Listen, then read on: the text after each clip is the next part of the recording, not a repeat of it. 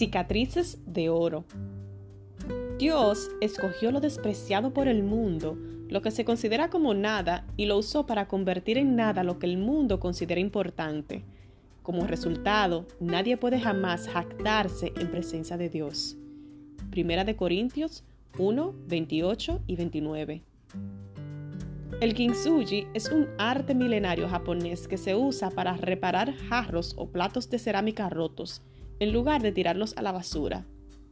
Lo extraordinario de esta técnica es que en lugar de usar un pegamento invisible, los japoneses utilizan un barniz de resina mezclado con polvo de oro, resaltando así las imperfecciones. La idea es que las cicatrices, las vetas de oro de un objeto reparado, lo hacen más hermoso porque cuentan una historia de redención. A través de esta técnica, lo que hubiera sido basura se transforma en un tesoro valioso. Dios es un maestro artesano que utiliza nuestros peores errores para narrar una poderosa historia de redención. Sin embargo, a veces nos avergüenzan las cicatrices. Queremos editar el pasado y pretender que nunca nos quebramos. Pensamos que tendremos mayor influencia y prestigio si aparentamos ser perfectas no podríamos estar más equivocadas. El autor cristiano Craig Groeschel, en La desintoxicación del alma, lo explica de esta manera. Podemos impresionar a los demás con nuestras fortalezas, pero nos conectamos con los demás a través de nuestras debilidades.